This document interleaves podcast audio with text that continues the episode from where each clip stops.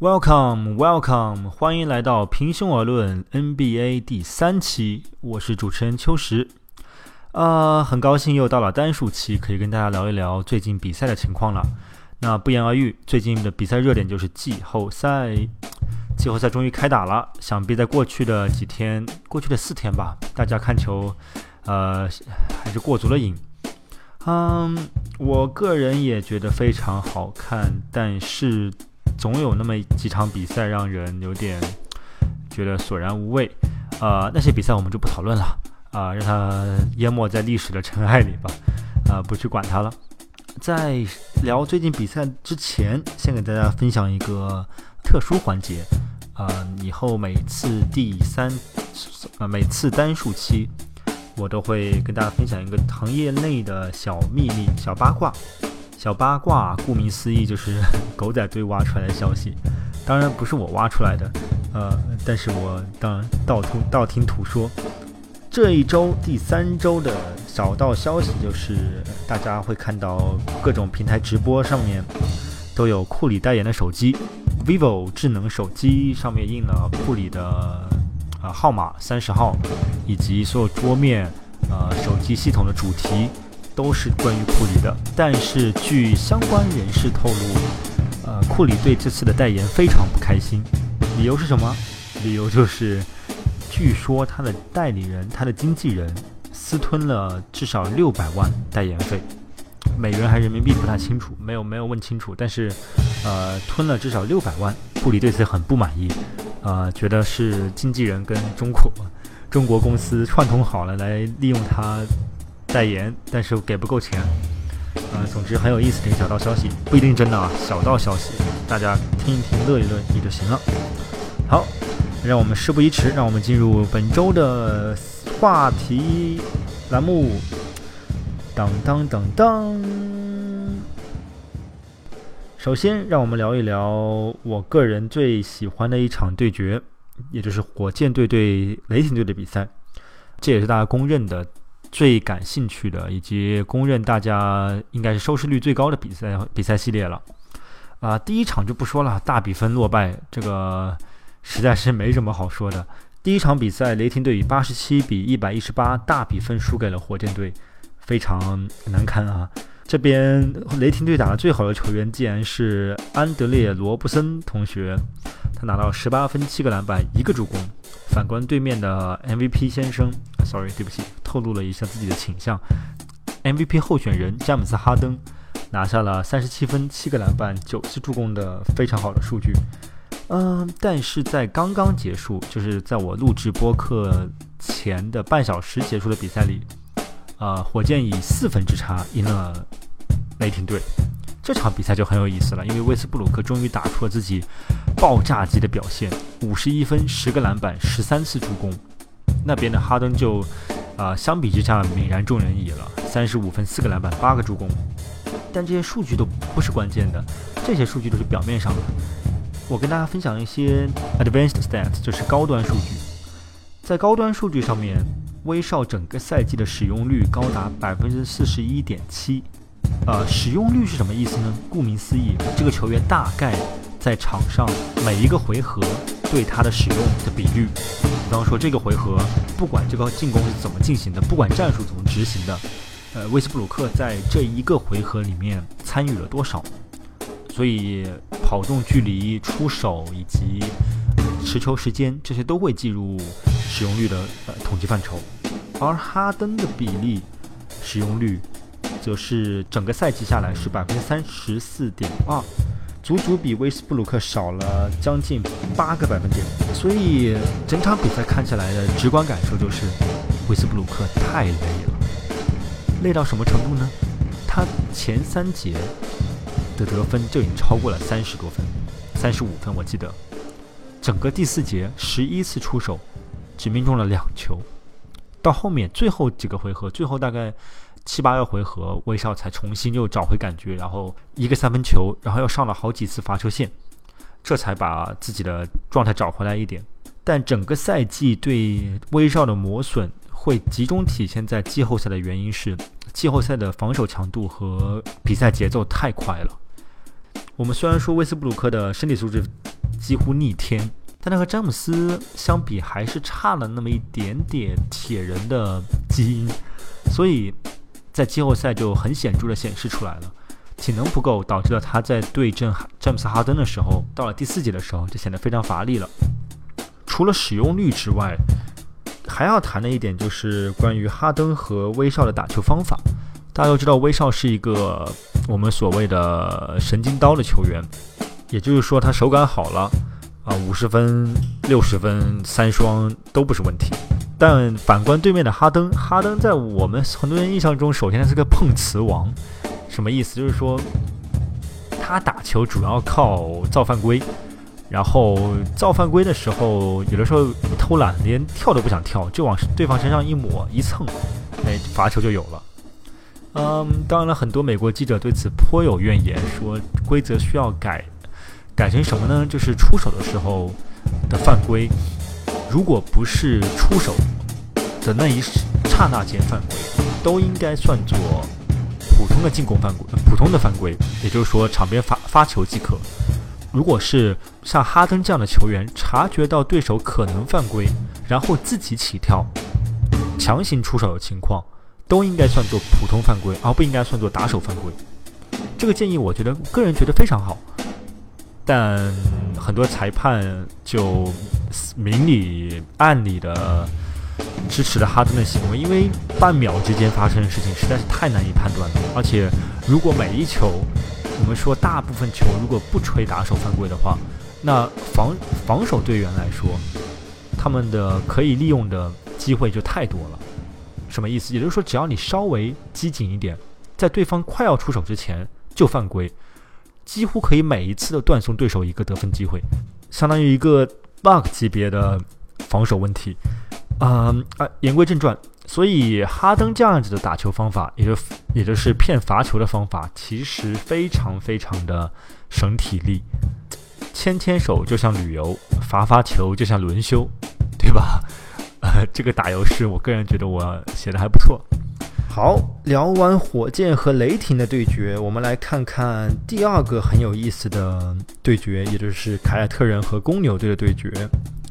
呃，我们的东部第一凯尔特人，离我家两小时开外的 TD Garden TD 花园中心，已经目睹了两场东部第一的失利了。这个结果当然非常让人失望，而且。更加失望的是，更加令人痛心的是，凯尔特人的当家球星托马斯小托马斯的妹妹在一场车祸中去世了，非常年轻。呃，当然了，对这个对托马斯打击实在太大了。虽然在球场上面你不大能够感受得出来，但是在一些很细节的部分你可以感受出来。比方说，小托马斯虽然不是一个非常具有领领袖能力的球员。但常规赛期间，当凯尔特人出现问题的时候，小托马斯总会用自己的激情点燃身边的队友。他他不是朗多那样子扯着嗓子到处指挥的人，他不是，他是用行动感染队友的巨星。在这么一个悲痛的时候，问题出现了。虽然小托马斯自己的能力、自己的表现仍然非常出众，但他的情绪已经无法带动队友了。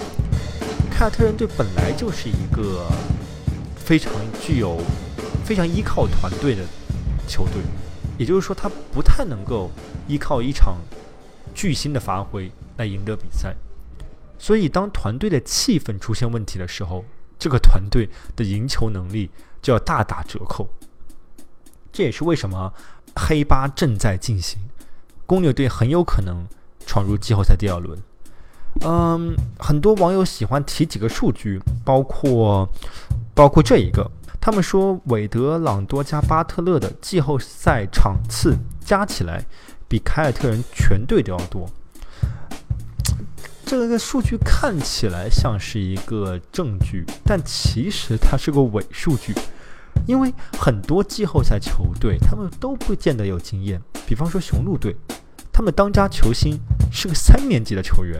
字母哥 Antetokounmpo，我太喜欢念他的英文名了，实在是太有意思了。呃，虽然可能念的不对，虽然可能念的不准，但是还是非常有意思的一个名字。希腊人，呃，美国人叫他希腊怪胎。呃，言归正传，比方说雄鹿队这样子的球队，他一样可以赢球。也就是说，这个数据为什么是伪数据呢？因为它是个倒推的数据。公牛队赢球了，凯尔特人队输球了，所以大家反过来说，啊，公牛队比凯尔特人队有经验，呃，季后赛经验非常重要。这只是能够反推的一个道理，但正着推，没有人敢做出这样子的决断，说一个季后赛经验丰富的球队就可以赢球。那我们看看灰熊队，季后赛经验没有比他更丰富的球队了。我们再看快船队。西部决赛地板都没摸着过，季后赛经验也算是非常非常丰富了，所以经验不一定就有用，这是第二点。第三点，我觉得国内就我观察而言，国内网网友、球迷和国外球迷和和美国球迷最大的一个分歧不同点在于，大家对托马斯的身高非常非常敏感。其实美国的记者们，呃，也对托马斯的身高非常敏感。他在一米七，小托马斯的身高仅仅一米七五。呃 公牛队的人更加开玩笑，公牛队的巴特勒甚至开玩笑说，以赛亚·托马斯的身高仅有一米七一。当然了，很有可能他只有一米七一，这个没有人知道，只是官方数据是一米七五而已。很多记者之所以拿这件事，没事就拿出来说一说，是因为在防守的时候，小托马斯的身高会成为一个巨大的漏洞。但我觉得，为什么网国内网友和国外网友在看待这件事情上有不一样呢？是因为国外网友在分析身体素质的时候，往往会把身体综合来看。比方说，小托马斯虽然身高矮，但是他综合力量以及他在团队中的位置，使得他的身高不见得。是凯尔特人季后赛失利的原因。我觉得，如果要排下来，他的身高可能是第四、第五项原因。前三项：第一，球队士气；第二，对阵的公牛队和他们之间风格的差异；第三，很严重的小托马斯个人的家庭问题。虽然有了很多网友说身高是硬伤，这是中国球迷最喜欢说的一个词——硬伤。呃，我可以理解这个词，我也个人也非常认同，身高确实是硬伤，但是我不觉得，反过来说，这又是一个反推论，因为凯尔特人队输球了，所以我们把输球的原因归结在小托马斯的身高上，可是很大多数情况下，凯尔特人丢球丢分不是在小托马斯这一个点，而是在很多其他队友防守的点，很多大空位三分线外漏人。三分线外漏人跟身高半毛钱关系都没有，就是精神力不够集中，就是没有贯彻教练的指示，就是球员们太散漫。当然，作为领袖的小托马斯难辞其咎，他的责任当然非常之大。但是我想说，上帝对他不公平，上帝太残忍了，在这个时候带走了他的妹妹，而不是因为他自己本身的原因。如果没有这一出悲剧，我相信结果不会是二比零，但最重要的是，在小托马斯人生遇到如此大的悲剧的时候，我们不应该再拿他的身高作为输球的理由。身高是改变不了的，这个身高一米七五的他，以前可以赢球，他以后也就可以赢球。以前呢，赢球的时候没有人说他身高有问题，现在输球的时候就也不应该把他的身高。作为攻击的第一目标。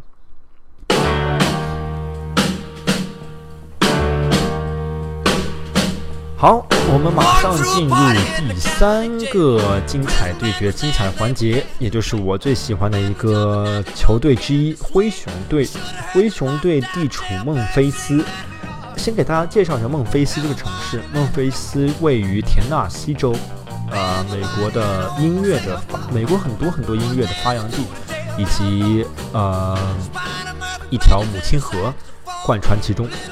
嗯，它孟菲斯这个城市在早期十九世纪、二十世纪的时候，呃十九世纪的时候是棉花和黑奴的贩卖的大市场，整个城市主要作为这个功用而存在。后来，后来随着发展发展，它就成了摇滚乐的一个发扬地，呃，诞生了猫王，我们大家熟悉的。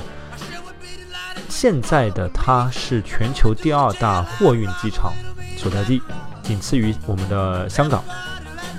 所以话又说回来，孟菲斯这样的一个带有工业性质以及历史遗留问题，还有非常深厚的音乐文化的地方，有一群麦克康利、小加索尔、兰多夫、托尼阿伦这样的球队，其实非常有意思。为什么？因为大家听摇滚乐。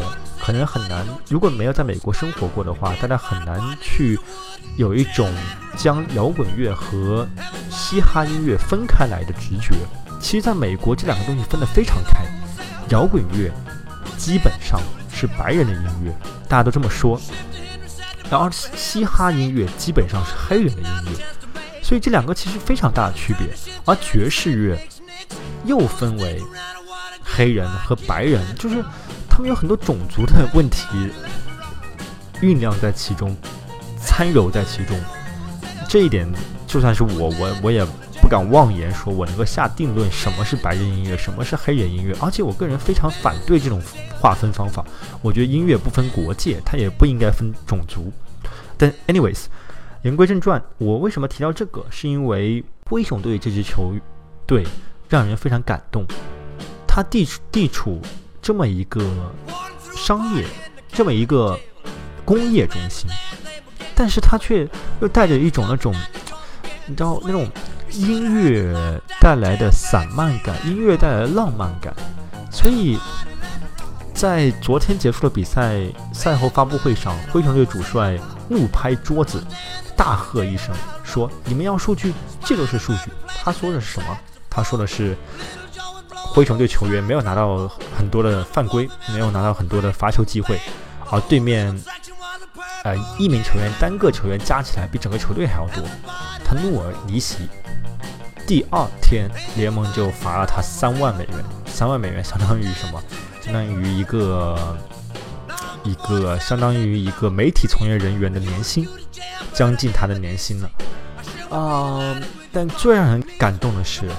在新闻出来以后，联盟的那个 order 下来以后，灰熊队的球员以麦克康利作为代表站起来说话，说我们的主教练不需要支付这笔罚款，我们队员平摊了。麦克康利甚至说，他赛后立马就给主帅发过去的短信，说谢谢你，以及这次罚款事件出来以后，麦克康利主动承担下了责任。当然了。